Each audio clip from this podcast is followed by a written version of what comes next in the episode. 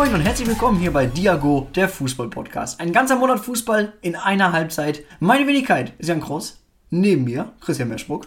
Moin Jan. Und tatsächlich wieder nur zu zweit, weil wir Corona-bedingt nicht anders senden können. So ist es.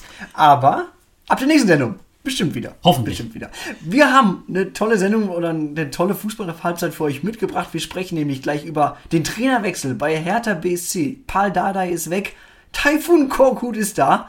Wir Wer fragen uns, was das soll. Wer hätte es ahnen können, ne? Dann haben wir noch die Tops und Flops der ersten und zweiten Liga. Wenn man jetzt einfach nur die Punkteschnitt betrachtet, den die Teams jeweils letzte Saison und diese Saison geholt haben.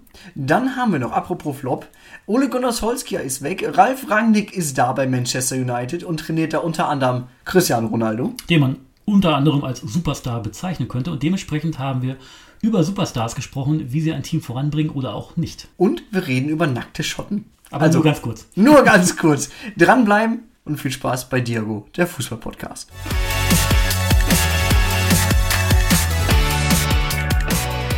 Und wir starten direkt mit einem der wohl aktuellsten Themen. Letzte Woche wurde Paul Dardai entlassen. Sein Lieblingszitat bei mir immer noch aus der Pressekonferenz. Dann spiele ich nicht die beleidigte Wurst. Ja, aber ansonsten waren auch die Tiervergleiche immer ganz gut. Von wegen, wir müssen ein bisschen Krokodile sein und sowas. Weltklasse. Das werde ich auf jeden Fall vermissen. Ähm, ich sag mal, man muss jetzt nicht wirklich Fußballtheoretiker sein, warum man versteht, dass Paul Dardai entlassen wurde. Ich sag mal, die Derby-Niederlage gegen Union, das war wirklich hm, mehr als unglücklich. Die zweitmeisten ja. Gegentore der Liga hm, unglücklich. Die wenigsten Torabschlüsse der Liga. Hm, unglücklich. Kann man dran arbeiten, ja, aber unglücklich. Ja, sehr unglücklich. Ich meine, schon Ende August hat Dardai nach dem 0 zu 5 gegen Bayern gesagt, ich will hier keine Last sein. Ich sag mal, spätestens da war das Verhältnis zum neuen Sportdirektor oder Sportgeschäftsführer Freddy Bobic, ich sag mal in Anführungszeichen, gestört. Ja, er hat ja immer sehr offensiv damit äh, vorgehalten, auf jeden Fall, dass er so eine Interimslösung eigentlich mehr ist. Ne? Also, dass er anscheinend wirklich nicht das komplette Vertrauen hat, was er vielleicht gerne gehabt hätte von Freddy Bobic. Ja, und er hat mal gesagt, ich hänge hier überhaupt nicht dran, was natürlich auch nicht unbedingt, ich sag mal, intern vielleicht auch dann nicht so wirklich gut aufgenommen wird. Nee, nicht unbedingt, ne? Aber wenn ich jetzt schon eine Vereinslegende abschieße und wenn ich jetzt sage, okay, wir kommen nicht voran, hole ich dann Taifun Korkut? Nein. Danke, Christian, gut. Nein, ich, ich, weiß auch nicht, wenn man jetzt wirklich eine Vereinslegende am Montagmorgen abschießt und tatsächlich am Montagnachmittag schon den Nachfolger präsent hat, dann äh, kann das nicht eine Ad-Hoc-Entscheidung gewesen sein. Dann wurde da was im Hintergrund schon vor, vorbereitet.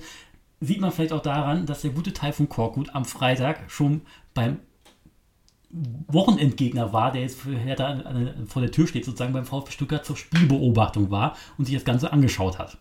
Ja, hat ein Geschmäckle. Ne? Vor allem hat äh, Bobic ja auch noch äh, vor wenigen Wochen gesagt, äh, man hat da die Treue gehalten, weil wir hier Ruhe und Stabilität reinbringen wollen. So, das war jetzt ein Zitat. Also, ah, mehr als unglücklich, gerade auch, weil es ja zuletzt ein bisschen stabiler wurde unter Dardai, witzigerweise. Ja, er hat auf jeden Fall die, richtigen Knöpfe anscheinend gefunden, beziehungsweise wollte die richtigen Knöpfe drücken, muss man ja sagen. Also vorher war es ja wirklich so, dass sie wirklich nur 9,8 Schüsse pro Spiel auf das gegnerische Tor gebracht haben, was dann wirklich Liga schlechtester Wert war. Also nicht Liga kompletter Negativwert. Kompletter ja. Negativwert war. Und er hat wirklich alles probiert. Er hat wirklich 27 Spieler in den verschiedenen Spielen auf den Platz gebracht. Also insgesamt natürlich gesehen, nicht nur in einem Spiel. Also er hat auf jeden Fall viel probiert und er musste ja auch dann wirklich so kurz vor Schluss noch so äh, Abgänge kompensieren, die so nicht erwartbar waren. Also es gab dann wirklich Dodi Luke Bacchio und Matthias Cunha, die dann beide weggegeben wurden. Also Cunha natürlich weg, wirklich richtig weg an Atletico und Luke Bacchio an Wolfsburg. Und dafür wurden dann halt so, ich sag mal, kleine Spieler geholt, die äh, nicht unbedingt so äh, sich in den Vordergrund spielen wie eben ein Kunja oder ein Luke Bacchio, sondern es war eben ein Marco Richter und tatsächlich dann noch eben ein Ishak Belfodil, ne? Ishak Belfodil, der auch lange verletzt war bei Und der auch einfach keine Rolle gespielt hat in Hoffenheim. Ich frage mich auch so ein bisschen, also klar, der Luke Bacchio wurde abgegeben, da hieß es dann Zwischenzeilen, das ist ein Stinkstiefel. Ja. Und Matthäus Kunja, eigentlich das Gleiche. Richtig. Ist ein Stinkstiefel. Jetzt aber mal Christian an dich gefragt so eine Mannschaft braucht doch auch ein paar Stinkstiefel auf dem Niveau, oder? Ja, aber nicht zu viele, weil die komplette Offensive bestand anscheinend bei den Hertanern irgendwie aus Stinkstiefeln. Ja, aber und jetzt, das, obwohl ja. Kalu und Ibisevic nicht mehr da waren. Stinkstiefel Overload. Aber die Frage ist ja jetzt, wenn man gar keine Stinkstiefel mehr hätte, das ist ja auch ein bisschen langweilig, oder? Ich meine, du brauchst ja auch so eine gewisse Reibung, so eine Thermik in so einer Mannschaft. Ja, aber dafür haben sie ja Kevin Prince Boateng geholt, aber der auch noch keine wirkliche Rolle spielt, ne? Da muss man natürlich so gucken, was macht man mit dem Kevin. Also letzte, Saison, äh, letzte Rückrunde haben wir schon den guten Sammy Kedira geholt, ihm als Leader integrieren wollen, war aber auch nicht das Gelbe vom Ei. Jetzt haben sie einen neuen Leader geholt, der aber auch nicht so wirklich profitieren kann von seinen Leistungen. Ne? Also der Kevin Prinz, der ist noch nicht so wirklich on fire, wie man sich erwarten könnte Nee. bei Frankfurter Zeiten. Wird auch, wirkt auch ein bisschen altersmilde. Ja. Ohne ihn beleidigen zu wollen. Vielleicht nimmt man sich zum Beispiel an seinen Bruder Jerome, der jetzt ja in Frankreich unterwegs ist und der auch sehr milde daherkommt, wenn er spricht und Interviews führt. Und man denkt jedes Mal, er heult gleich. Ja, man möchte eigentlich, das ist ein bisschen wie Oliver Neville, den wollte man auch immer in die Hand nehmen und ein Eis kaufen. So ungefähr, ja. Ja, gut. Taifun Korkut ist jetzt Trainer bei der Hertha. Seine letzte Station als Trainer ist schon mehr als drei Jahre her. Das war in Stuttgart. Und da Ich hat hatte- er den VfB in einer ähnlichen Situation übernommen. Ich hatte gedacht tatsächlich, dass Taifun Korkut zusammen mit äh, Stefan Kunz in die Türkei gewechselt ist als Nationaltrainer, aber es ist ja unter anderem Jan Moritz Lichte. Stimmt. Hatte ich gar nicht mehr so auf dem Zettel, tatsächlich, dass Korkut jetzt wirklich die ganzen Jahre äh, tatsächlich nicht mehr beschäftigt war. Und wenn man sich einen Korkut holt, dann weiß man, was man bekommt. Ne? Also eigentlich das gleiche wie bei Paldadei.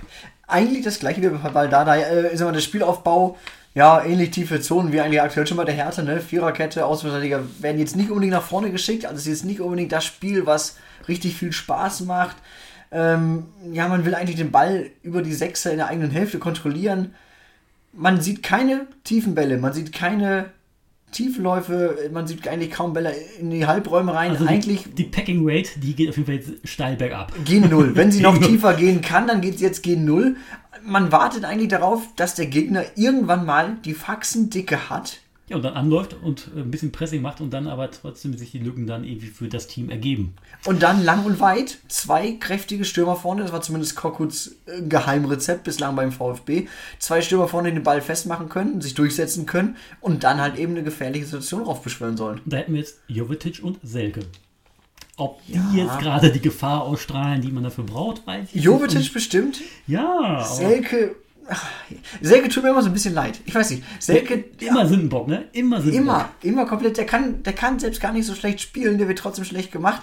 Liegt aber auch daran, dass er oft einfach die Erwartungen nicht erfüllen kann. Ne? Der hat einfach so eine riesige Erwartung, weil der so früh dabei war und so früh so gut war. Und auch für eine Menge Geld in die zweite Liga gewechselt ist, aus der ersten in die zweite, damals für 8 Millionen von Bremen zu Leipzig.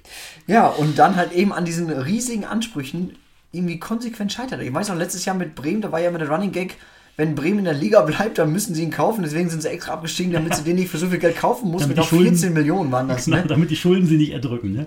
Aber wenn wir schon bei passenden Spielern sind, müssen wir natürlich auch gucken, was denn der Hertha oder der Hertha-Kader hergibt, um eben Korkuts System dann wieder weiter spielen zu können. Und da haben wir unter anderem Santiago Ascasiba, der ja ähm, bei Stuttgart auf jeden Fall auch auf der 6 gespielt hat und jetzt bei Hertha auch auf der 6 spielen kann und dementsprechend voll in Taifun Korkuts Prinzip oder System reinpasst. Genauso wie auch äh, zum Beispiel ein Christian Gentner damals, der diese Rolle könnte ein Suat Serdar auf jeden Fall äh, hervorragend bekleiden. Ja, Gentner war nämlich damals so eine Art Bindeglied ne? zwischen den sechs. Und äh, also man hat quasi drei defensive Sechser und man drei offensive Spieler davor und dazwischen brauchst du ein Bindeglied. Ja, und das war Christian Gentner und das kann jetzt auf jeden Fall Suat Serdar perfekt ausfüllen eigentlich. Hm, vielleicht passt es ja doch ganz gut, wenn wir nicht alle einschlafen bei den Hertha-Spielen. Ja. Man weiß es nicht genau. Naja, wir erwarten defensive Stabilität, das ist ja per se nichts Schlechtes. Das ist ja erstmal gut. Aber kein aggressives Pressing, damit machst du dich ja im modernen Fußball schon zum Außenseiter. So ein bisschen, ne? Also Heavy Metal ist da nicht mehr. Nee, zu Heavy Metal kommen wir später. Ich sag mal, die Offensive ist das Problemkind der Hertha. Das Und jetzt holt man sich einen Defensivtrainer. Macht das Sinn, Christian? Nee, das macht eigentlich keinen Sinn. Also vor allem, weil wirklich die Offensive wirklich lahmgelegt ist, eben mit Belfodil und den ganzen anderen mit Richter, obwohl Richter zuletzt auch eine steigende Formkurve hatte, muss man ja schon sagen. Aber ich weiß auch nicht, warum jetzt der. Das sieht irgendwie so, so aktionismusmäßig aus, ne? Obwohl Bobic eigentlich kein Königsmörder sein möchte, aber trotzdem, ich weiß nicht, was da im Hintergrund schiefgelaufen ist. Ich weiß nicht, wie stehst du zur Hertha allgemein? Das ist halt ein Club und Union ist mir lieber. Es ist witzig, ja, weil ich hatte nämlich mit, mit engen Freunden schon oft darüber gesprochen, wo es heißt, okay, oder beziehungsweise der Standpunkt ist ja oft, eine Hauptstadt muss auch vertreten sein im Fußball. Ja, Und ich habe überhaupt kein Interesse daran, dass mich Hertha vertritt international. Nee. Also ich habe das Gefühl, du sagst, Aktionismus ist so das, das Fokus-Keyword, könnte man sagen.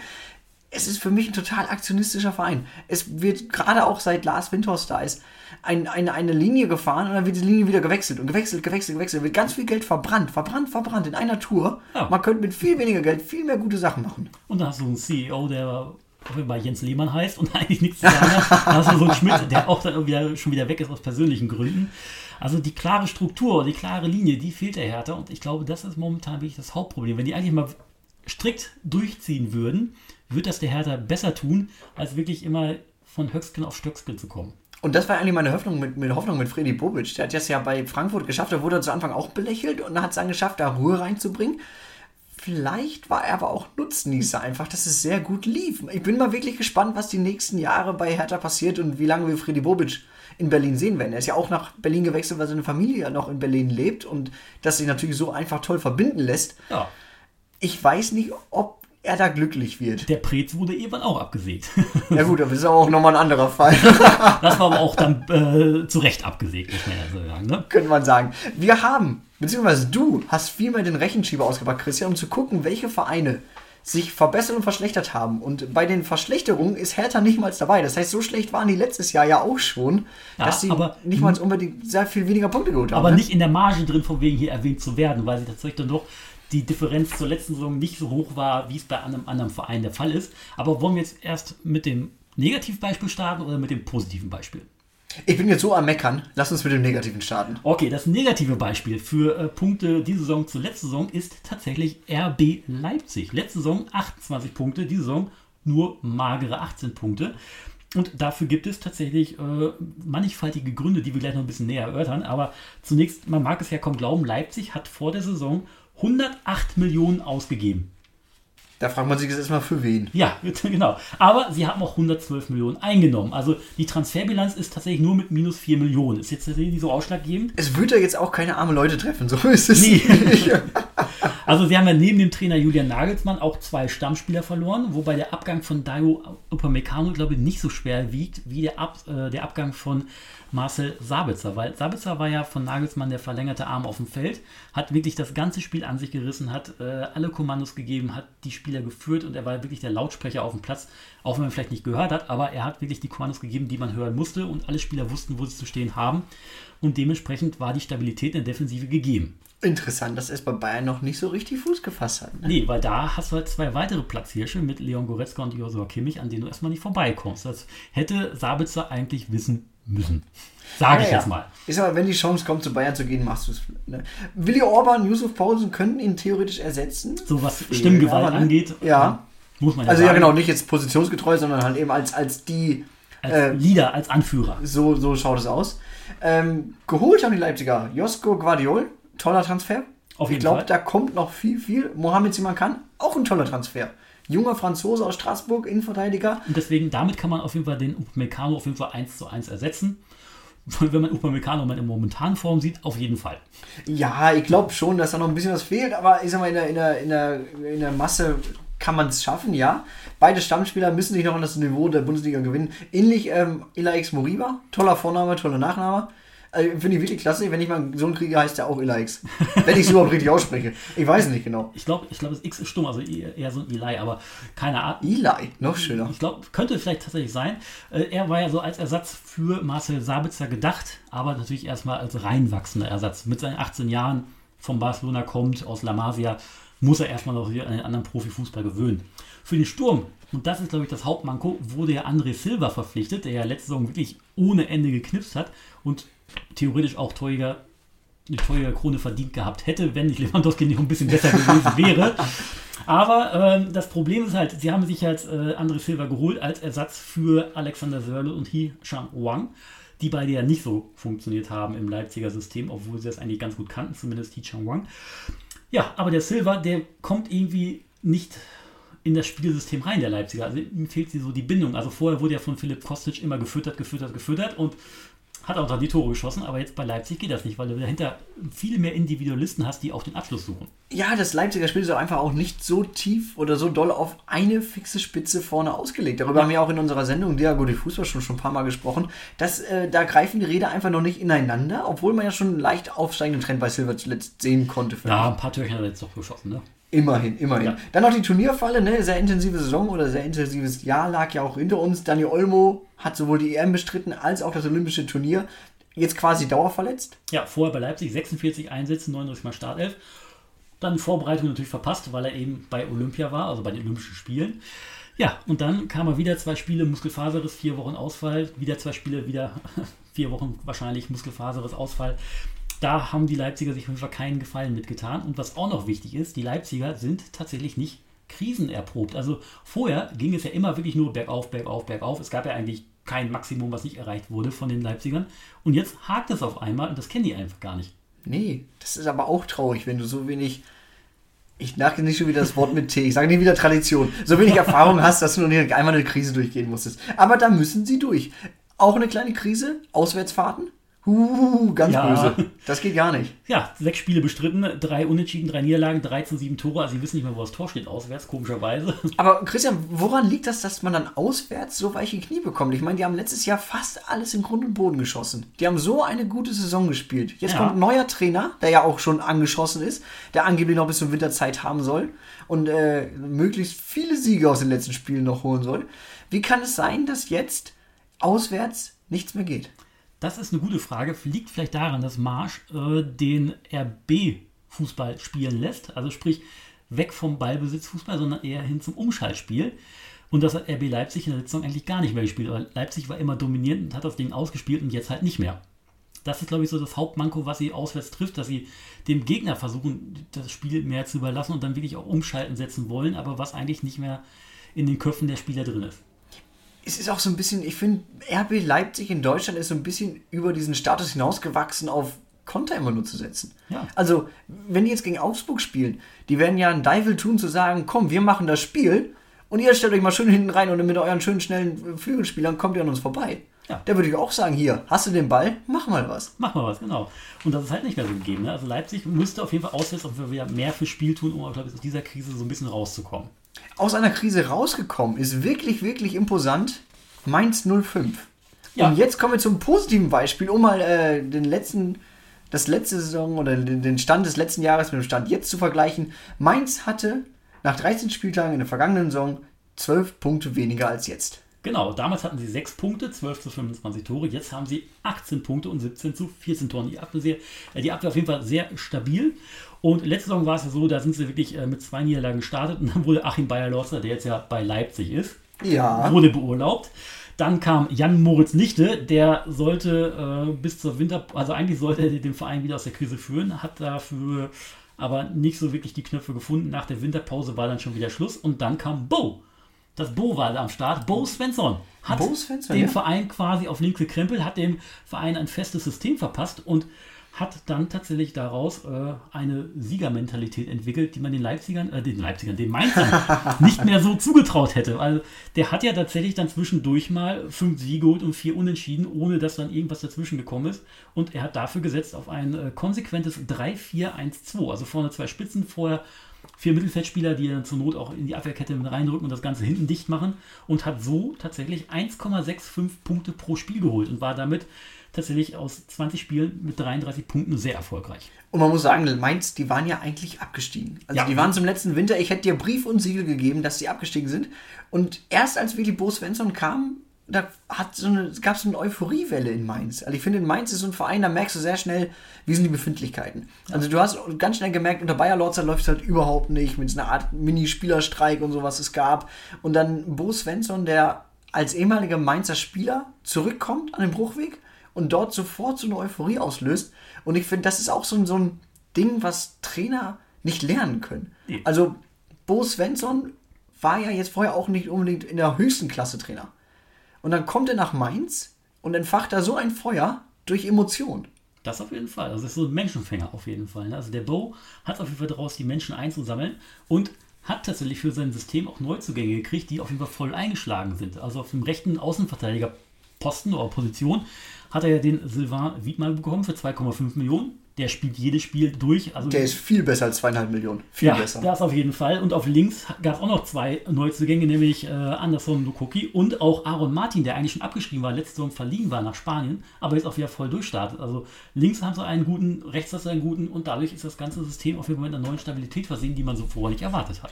Für die Offensive kam noch Ja Sung Lee aus Kiel. Der hat mittlerweile auch Fuß gefasst. Wobei, Kiel ist eigentlich ein ganz gutes Stichwort, Christian, oder? Ja, wenn es darum geht, äh, tatsächlich, dass äh, um Negativtrends, wenn wir die weiter beibehalten wollen. dann sind nämlich die Kieler in der zweiten Liga auch wirklich das Negativbeispiel. Genau, sie sind quasi das, das Leipzig der zweiten Liga. Ist doch auch schön zu wissen. Lass uns kurz einmal gucken. Die haben zwölf Punkte weniger als zum gleichen Zeitpunkt in der vergangenen Saison. Starteten ja mit drei 0 zu 3 Niederlagen. Ja, dann gab es mal zwei Unentschieden, ein Sieg, noch eine 0 zu 3 Niederlage und dann ist Ole Werner zurückgetreten. Der war vorher schon weg tatsächlich. Der ist äh, tatsächlich nach dem siebten Spieltag gegangen. Dann gab es noch Unentschieden und noch eine Niederlage. Das war unter Dirk Bremser tatsächlich. Habe ich mich verzählt, ja, du hast recht. Habe ich mir verzählt. Ole Werner, aber ein ziemlich unglücklicher Zeitpunkt mit Ole Werner, weil er ja eigentlich im Sommer hätte gehen können, auch zu Werder Bremen. Unter anderem, ja. Unter anderem. Wo er jetzt dann ist.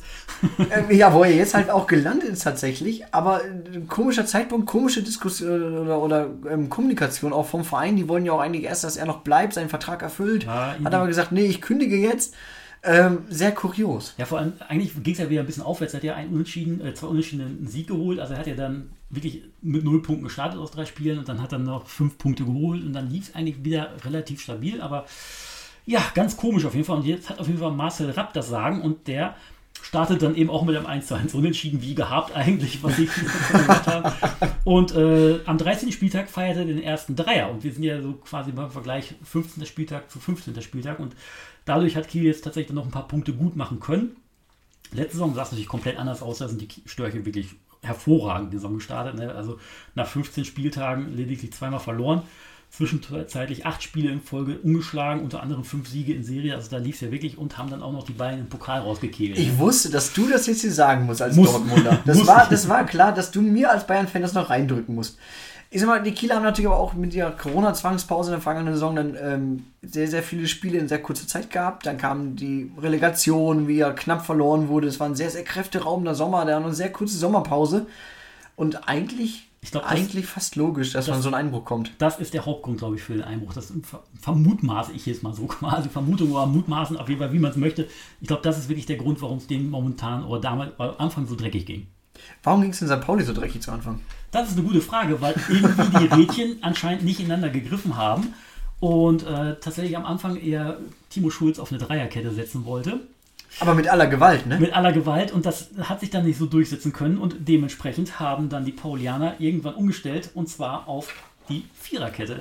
Ja, in den ersten sieben Spieltagen gab es eigentlich vorher zwei Niederlagen, vier Unentschieden, ein Sieg nur und dann die Viererkette Christian. Und äh, zwar 4-4-2, 4-2-3-1, 4-4-1-1, 4-5-1 oder 4-3-1-2. Wir haben eigentlich alles durch bei St. Pauli. Hat aber auch ein bisschen gedauert, bis man dann so richtig ins Laufen kam mit der Viererkette. Also auch das war jetzt nicht, dass man umgestellt hat und hat sofort funktioniert. Nee, da musste tatsächlich so ein bisschen die Maschinerie wirklich ins, musste geölt werden, beziehungsweise ins Laufen gebracht werden.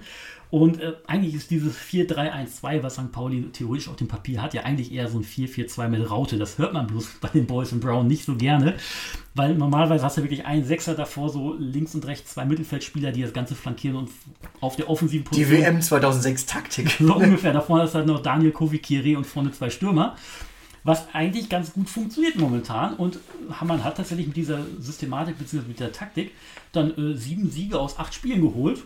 Und damit war dann der Abstiegskampf auf jeden Fall passé, lag aber unter anderem auch daran, dass unter anderem ein Omar Mamouche als Mittelstürmer und ein Dejan Stojanovic im Tor wirklich sofort als Wintertransfer optimal gezündet haben, das Ganze mitgefördert haben, dass es auf jeden Fall so rund lief. Und jetzt haben wir gleich im Sommer schon so eingekauft, dass die Spiele perfekt in dieses System passen. Ich sage nur Jackson Irwin oder Marcel Hartl, die passen ja wie Faust aufs Auge. Marcel Hartl, absoluter Stammspieler, der hat, glaube ich, fünf Minuten verpasst so gefühlt. Und Jackson Irwin einfach ein sehr, sehr geiler Typ. Ja. Wahnsinn, geiler Schnörres auch. Wunderschön. Das alles führt dazu, dass St. Pauli im Vergleich zum gleichen Zeitpunkt vor einer Saison oder vor einem Jahr 22 Punkte mehr hat und mittlerweile als ernstzunehmender Aufstiegskandidat gehandelt Vor allem wegen dem Millantor-Stadion, wo aus sieben Spielen sieben Siege geholt wurden und 22 zu 4 Tore. Also das ist auf jeden Fall schon mal so ein wichtiger Faktor, der dabei helfen könnte. Lass uns mal ins Ausland gucken.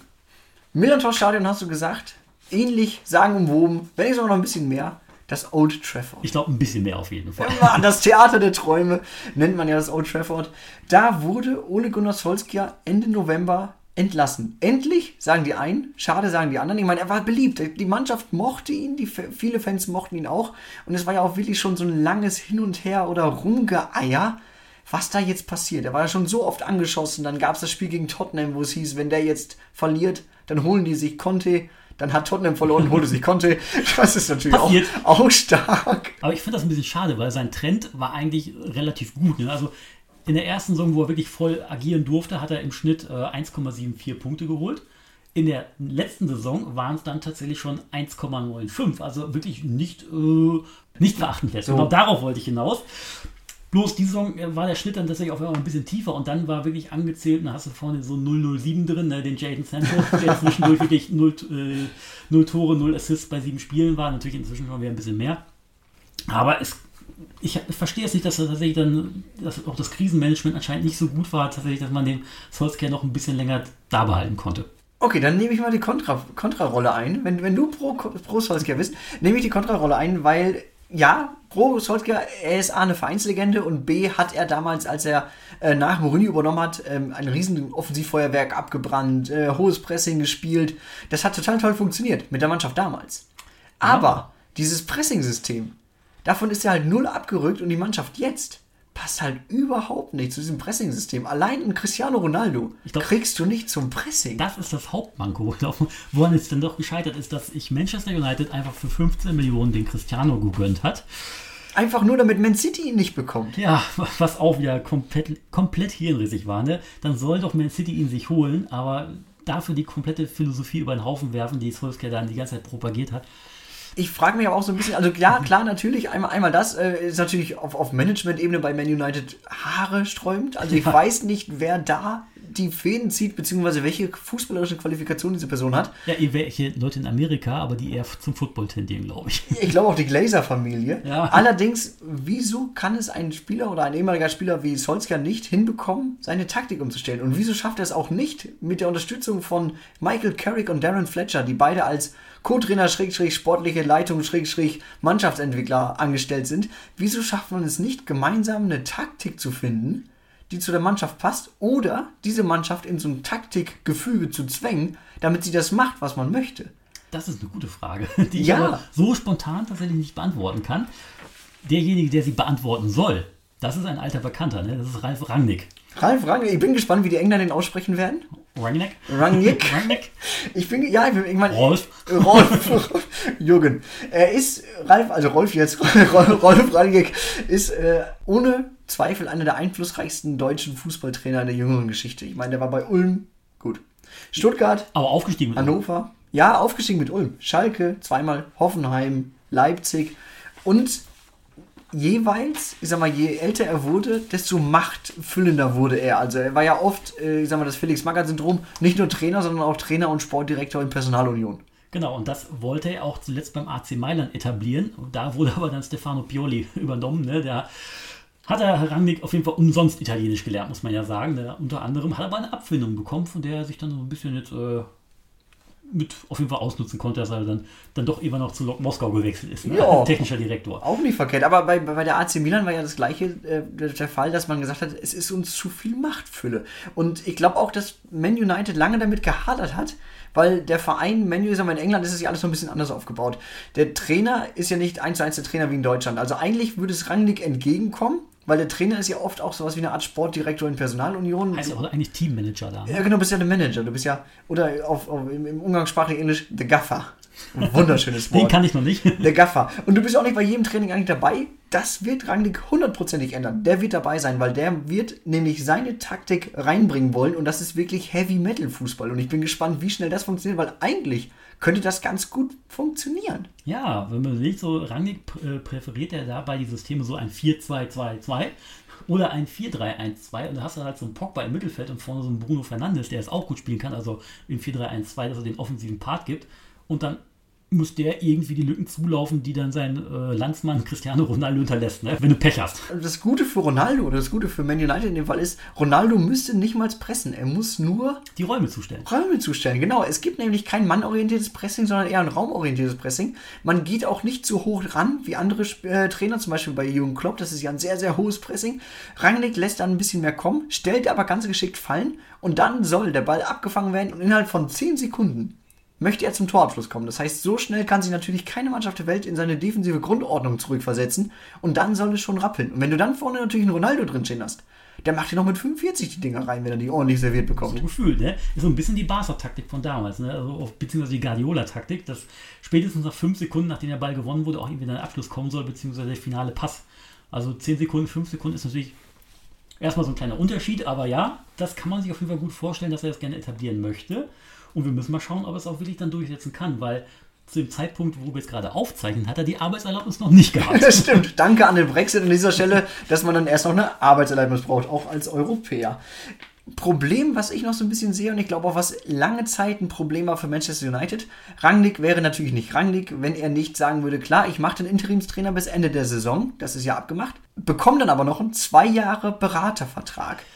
Und Das jetzt sehe ich spannend. die Gefahr des Königsmörders. dass der dann quasi äh, den Wayne Rooney, wenn der die nächste Saison übernimmt, dass der den nach fünf Spielen wieder absägt. Ja, genau, weil er kann es ja. Er kann ihn ja absägen und er kann, beziehungsweise er kann den Leuten so weit zureden, dass sie ihn absägen sollen und er kann ja sich auch auf die Bank setzen und einfach wieder Trainer sein. Wenn er will, ne? Und das könnten, ich sag mal, er soll jetzt Ruhe reinbringen. Klassisch, klassisch Menu wäre ja eigentlich natürlich, wenn er jetzt die ersten fünf Spiele gewinnt und er dann fest verpflichtet wird bis 2024. Ed Woodward soll ja sowieso zurücktreten, dann nimmt er die Rolle gleich mit ein, dann macht er alles. Und hol dann Ryan Giggs. Und- für irgendwas. Für irgendwas. Oder Paul Scholes. Ja, aber du hast eben schon gesagt, Wayne Rooney als Trainer. Wir hatten ja jetzt schon mit Solskjaer eine ehemalige Vereins- oder eine Vereinslegende als Trainer. Ich finde es immer so ein bisschen schwierig, wenn dann so die Vereinslegenden kommen. Ich meine, bei Mainz funktioniert das total gut mit Bo Svensson. Solskjaer, ich glaube, man hat länger an ihm festgehalten, als man müsste, einfach weil er so eine Legende ist, weil man ihn nicht auf die Straße setzen wollte. Wenn er, da, wenn er jetzt zum Beispiel Thomas Tuchel gewesen wäre, den hätte man schon viel früher abgesehen, glaube ich. so wie bei Paris geschehen.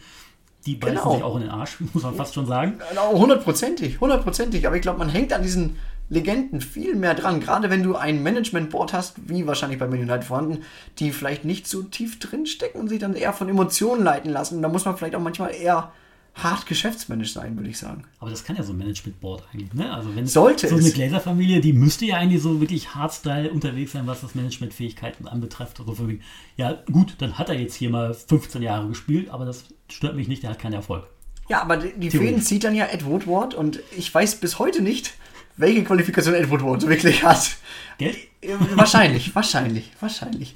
Aber wir haben eben schon über Cristiano Ronaldo gesprochen. Man kann nicht über Man United reden, ohne über Cristiano Ronaldo zu sprechen, weil er ist der Superstar der Red Devils. Muss man auf jeden Fall so sagen. Natürlich haben die noch andere Spieler im Kader wie David de Gea oder ein Bruno Fernandes, die auf jeden Fall auch schon auf sich aufmerksam gemacht haben. Wohl David de Gea ist, glaube ich, auch nicht mehr lange da, weil der Henderson schon in der Lauerstellung sitzt.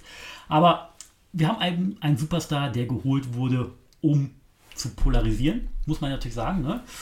Und aber wie definieren wir eigentlich einen Superstar? Also wenn man jetzt als Grundlage den Ballon d'Or nimmt, dann haben wir natürlich jetzt aktuell den Superstar Lionel Messi, der zum siebten Mal den Ballon d'Or gewonnen hat und ein Cristiano Ronaldo, der fünfmal schon diese Trophäe einheimsen konnte.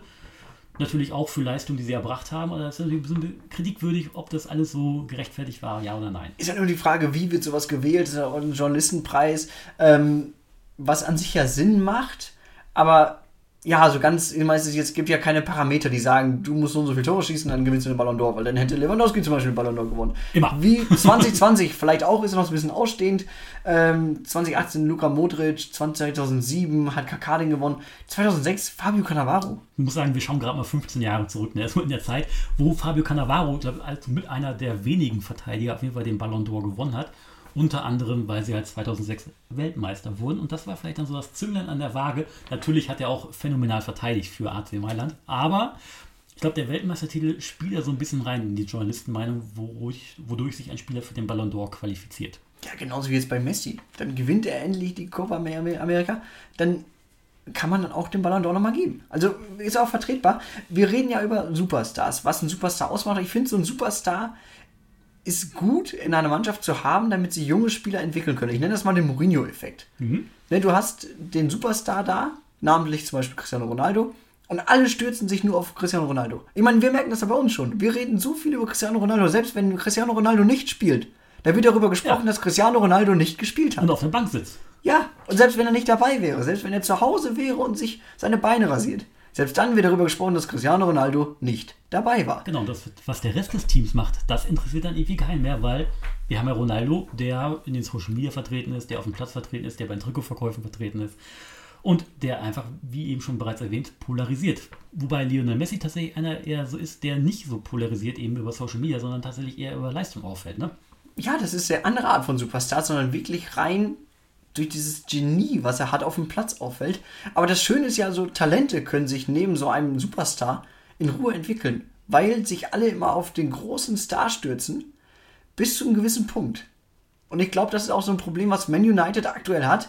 Jaden Sancho ist eigentlich zu groß, um das kleine Talent zu sein, neben Ronaldo, das sich mal nebenbei entwickelt. Auch in seiner eigenen Wahrnehmung ist, glaube ich, Jaden Sancho schon, ich sag mal, geht Ronaldo mindestens bis zur Hüfte. Auf jeden Fall, auf jeden Fall ein gereifter Spieler. Wahrscheinlich kann er nicht so hoch, äh, so hoch springen, wie es ein Ronaldo kann. Das kann niemand. nee, also, ich glaube, die Hangtime, das können nur Basketballer tatsächlich, aber die machen eine andere Sportart. Nee, aber so ein Jaden Sancho, der ist eigentlich für 80 Millionen kein Talent mehr, was jetzt äh, sich an Cristiano hochschaukeln muss, sondern der muss wirklich äh, in Konkurrenz zu ihm treten und äh, tatsächlich auch dann mal Eier beweisen und auch mal sagen, hier, komm, stell dich mal hinten an. Ne?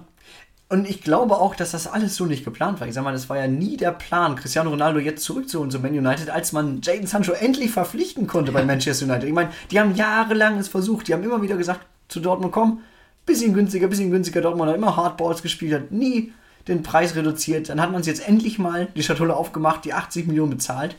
Und was passiert? Auf einmal kommt ein Ronaldo auf den Markt. Und dann will auch noch dein größter Konkurrent den kaufen. Und dann sagst du natürlich, Emotionen getrieben, den holen wir uns zurück.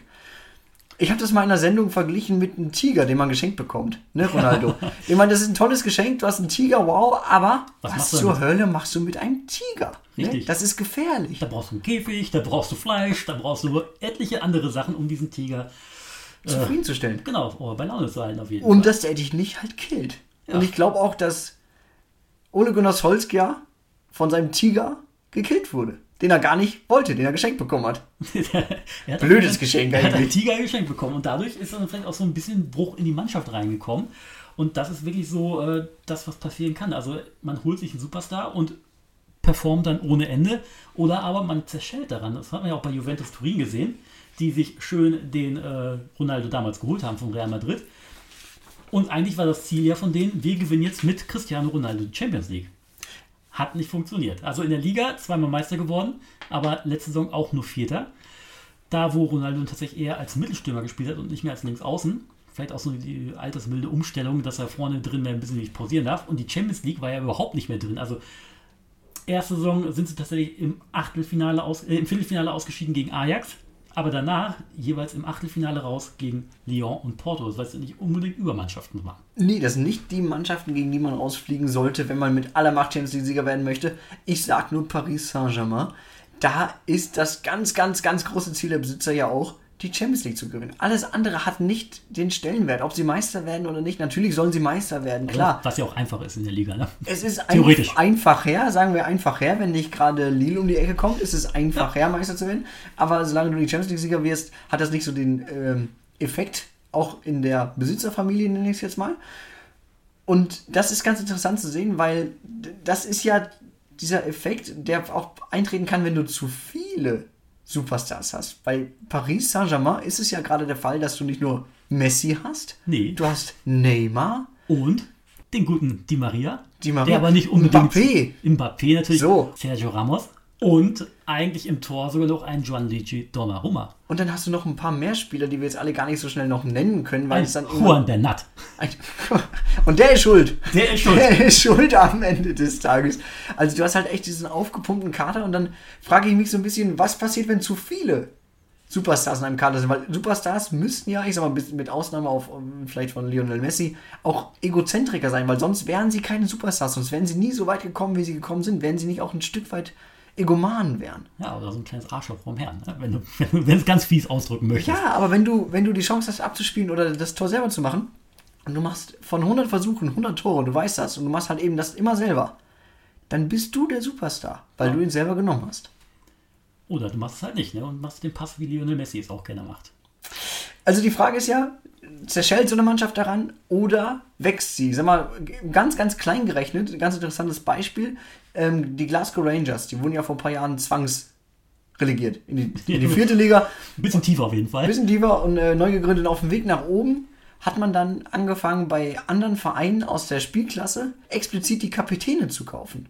Und Kapitän zeichnet ja auch aus, dass er zumindest jetzt nicht die Klasse hat von äh, Lionel Messi in der schottischen zweiten Liga zum Beispiel. Aber du musst irgendwo von dir selbst überzeugt sein. Du musst ein Alpha-Tier sein, sonst wirst du auch nicht Kapitän. Oder aber du hast, bist einer, der auf jeden Fall die Richtung vorgeben kann, auch wenn du auf dem Platz vielleicht nicht laut bist. Wie zum Beispiel bei Leipzig ein Gulacsi.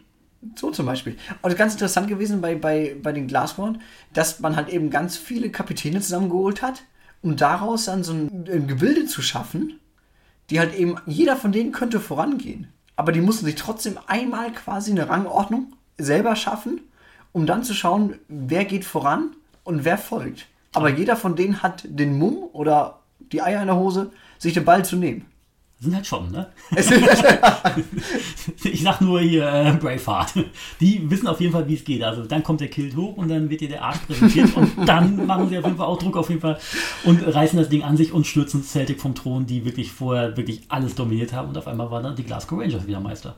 Ausgehtipp für mich, beziehungsweise ein Not-to-Do-Ausgehtipp in Schottland, keine Hochseilgarten besuchen. Das kommt, das kommt mit Kills überhaupt nicht gut. Und ich finde, Christian, damit sollten wir eigentlich aufhören, weil besser wird es nicht als mit nackigen Schotten. es könnte nur schlimmer werden, glaube ich. Es könnte nur schlimmer werden. Wir wünschen euch einen wunderschönen Fußballmonat. Wir sind dann im ersten Montag des Januars wieder für euch da und schauen zurück auf die wunderbare Welt des Fußballs, auf den ganzen Monat des Fußballs eine Halbzeit hier bei Diago, der Fußball-Podcast. Mein Name ist Jan Kross, neben mir Christian Meschbuch. Adios.